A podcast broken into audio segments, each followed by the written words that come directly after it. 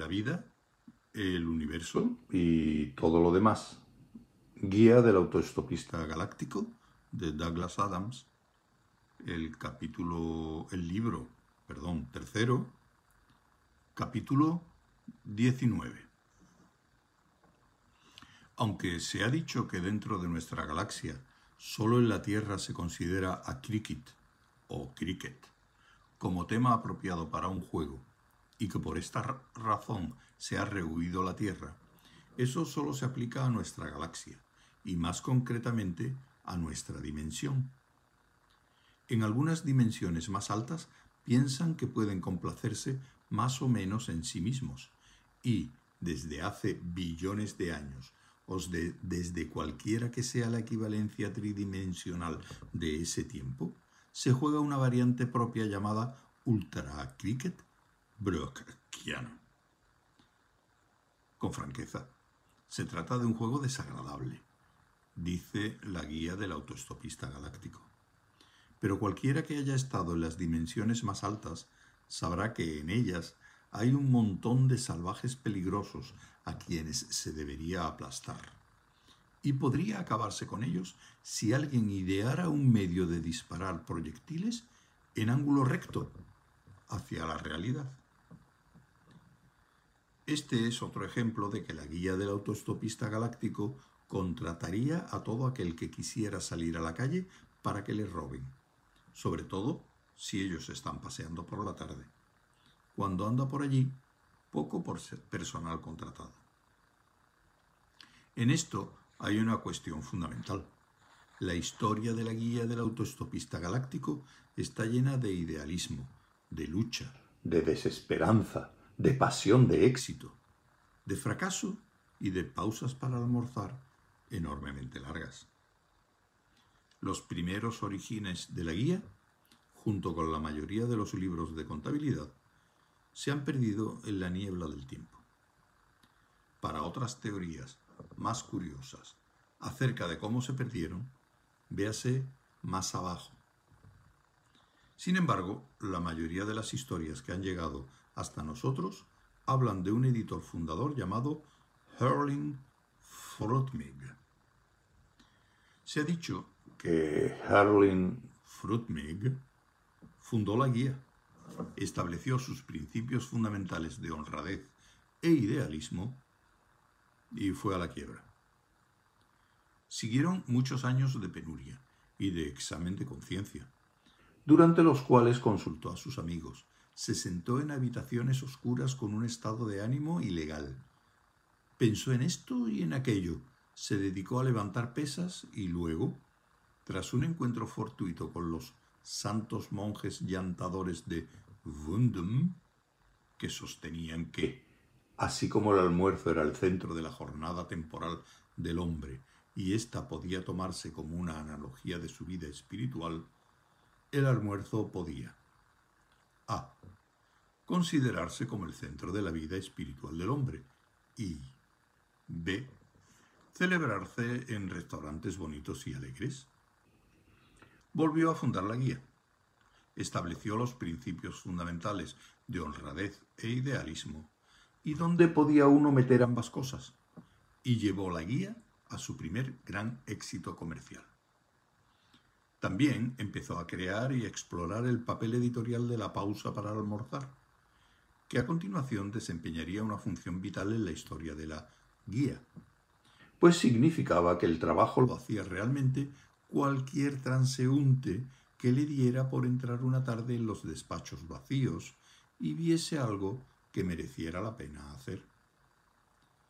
Poco después de esto, la guía fue adquirida por Publicaciones Megadodo de Osa Menor Beta, poniendo así todo el asunto sobre una base financiera muy saludable y permitiendo que el cuarto editor, Lig Lurie, hijo acometiera con unas pausas para almorzar de alcance tan asombroso que hasta los esfuerzos de editores recientes que han empezado a patrocinar pausas para almorzar con fines caritativos parecen en comparación simples emparedados. De hecho, League nunca renunció formalmente a su condición de editor. Una mañana se limitó a salir tarde de su despacho y no ha vuelto. Aunque ya ha transcurrido más de un siglo, muchos miembros del personal de la guía siguen conservando la idea romántica de que solo ha salido a tomar un croissant de jamón y que volverá a cumplir una tarde de trabajo continuado. En sentido estricto, desde League Lurie, a todos los editores se les ha designado como interinos, y el despacho de League aún se conserva del modo que él lo dejó, con la adición de un pequeño letrero que dice League Lurie, hijo, editor, desaparecido, probablemente para comer.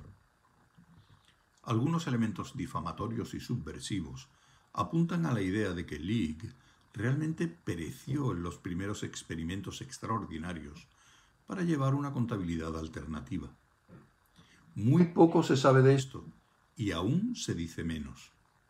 Todo aquel que llegue a observar, y mucho menos a indicar el hecho curioso pero enteramente fortuito de que en cada mundo en el cual la guía ha establecido un departamento de contabilidad ha, perecido poco después en la guerra o en alguna catástrofe natural, se expone a que le demanden judicialmente hasta quedar hecho trizas. Un hecho interesante, aunque enteramente aparte, es que dos o tres días antes de la demolición del planeta Tierra para dar paso a una vía de circunvalación hiperespacial, se produjo un crecimiento dramático en el número de ovnis avistados, no solo sobre el campo de cricket de Lords en St. John Wood, Londres, sino también en el cielo de Glastonbury, en Somerset. Desde hace mucho tiempo se relaciona a Glastonbury con mitos de antiguos reyes, brujería, actividades profanas y curación de verrugas.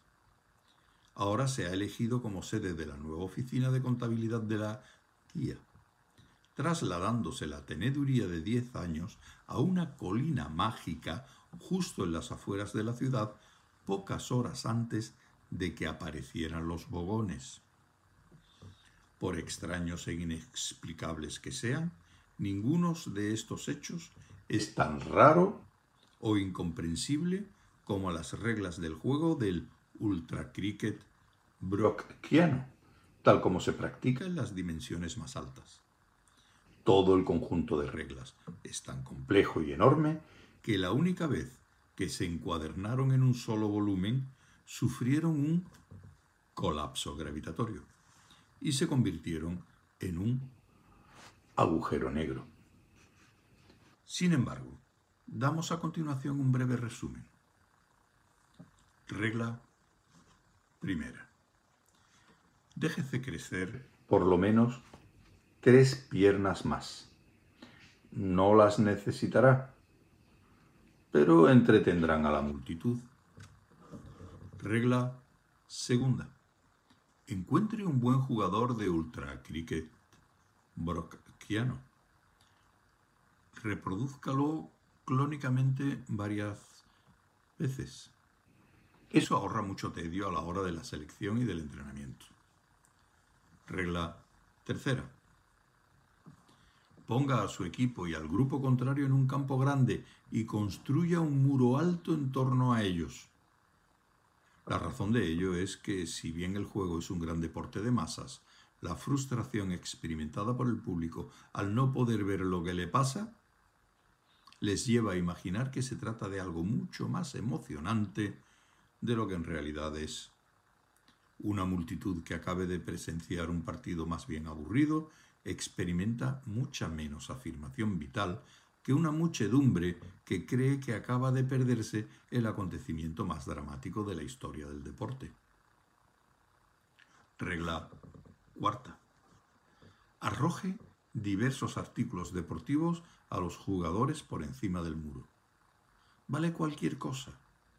Palos de cricket, bates de cubo base, pistolas de tenis, esquíes, todo lo que se pueda tirar con un buen impulso. Regla quinta.